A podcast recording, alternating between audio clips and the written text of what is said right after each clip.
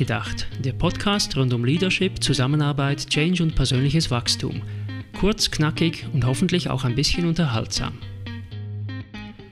Allerlei Kurioses aus diesem Jahr. Heute geht es um Enthusiasten, Hobby-Etymologen, reiche Teenies, Neuroflops, bibbernde Manager und YouTube ohne Gnade.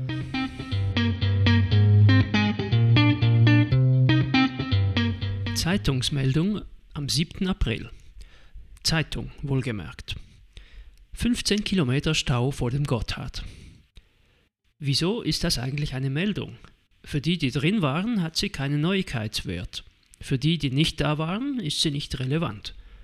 Und für Stauenthusiasten, die noch hätten reinfahren wollen, ist es zu spät. So what? 8. April.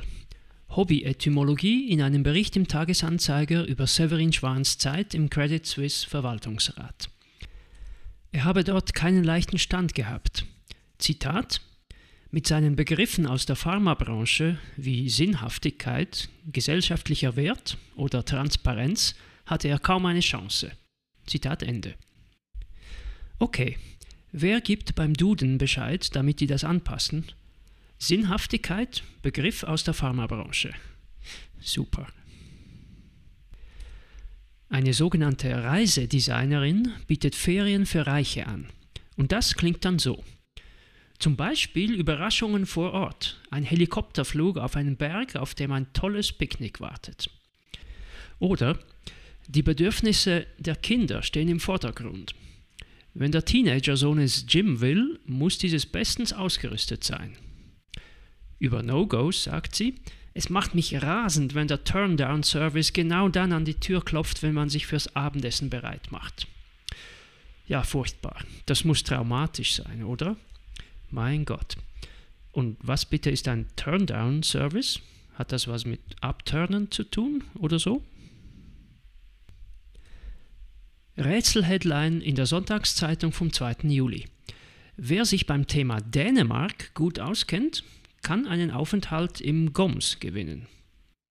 Hm, warum nicht in Dänemark? Oder dann Fragen zum GOMS, wenn es schon ins GOMS geht?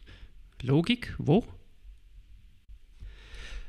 Dann, die Allmachtsfantasie des Human Brain Projects ist gescheitert.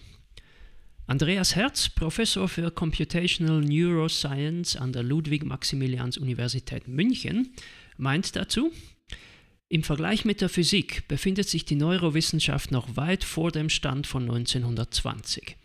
Wir sind immer noch mit Taschenlampen im Dunkeln unterwegs, explorieren um einzelne Fragen herum.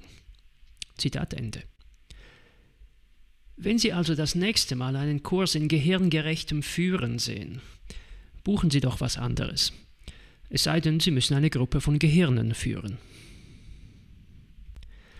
Eine Eisschwimmerin, Respekt vor ihrer Leistung, keine Frage, hat ihre Passion zum Geschäftsmodell gemacht und lässt jetzt Manager im Eiswasser planschen, mit dem Argument, mit gemeinsamem Schwimmen in kalten Bergseen erreichten Teams einen Ausnahmezustand, der sie zusammenschweiße. Mal abgesehen davon, dass Zusammenschweißen bei den Temperaturen vielleicht nicht das richtige Wort ist, die Annahme, dass sich ein Ausnahmezustand dann so einfach in den Alltag transferieren lässt, ist erwiesenermaßen Quatsch. Ausnahme sagt ja schon alles. Da braucht es nicht mal den Etymologen von vorher. Trump kann natürlich nicht fehlen, wenn es um Wahnsinn und Unsinn geht. Seine Anhänger kriegen eine Trump-Fahne umsonst, wenn sie seiner Kampagne vorher mindestens 50 Dollar überweisen. Hm, könnte ich auch mal versuchen. Ich unterstütze sie gratis, wenn sie mir mindestens 2000 Franken überweisen. Unglaublich. Immer wenn man meint, es müsste Grenzen geben, gibt es dann doch noch blöder. Und noch ein anderer älterer Herr. Zugegeben, fairerweise, schon nicht ganz die gleiche Kategorie. Reinhard Sprenger meint in einem Interview im Tagesanzeiger vom 11. Mai, Führungskräfte hätten nicht die Aufgabe, authentisch zu sein und begründet das so. Stellen Sie sich vor, Sie würden einen Tag lang die Wahrheit sagen und nichts als die Wahrheit. Das wäre ein Schlachtfeld der Unbarmherzigkeit. Zitat Ende. Also wenn das seine Definition von Authentizität ist, ist es vielleicht langsam an der Zeit, in Würde Platz zu machen oder für Journalisten andere zu interviewen. Es gibt auch viel Interessantes außerhalb des Jurassic Park. Wenn schon, höre ich da schon lieber Joe Bidens Rede im Oval Office. Auch wenn der YouTube-Film mittendrin brutal unterbrochen wird durch einen Werbeblock, in dem mich ein Trainer ohne Vorwarnung anschreit, Don't use bullet points in your presentation! An Absurditäten wird es wohl weiterhin nicht mangeln.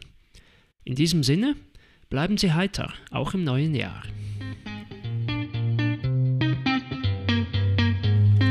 Zum Nachlesen gibt es das Ganze unter True Leadership CH oder auch Tibor.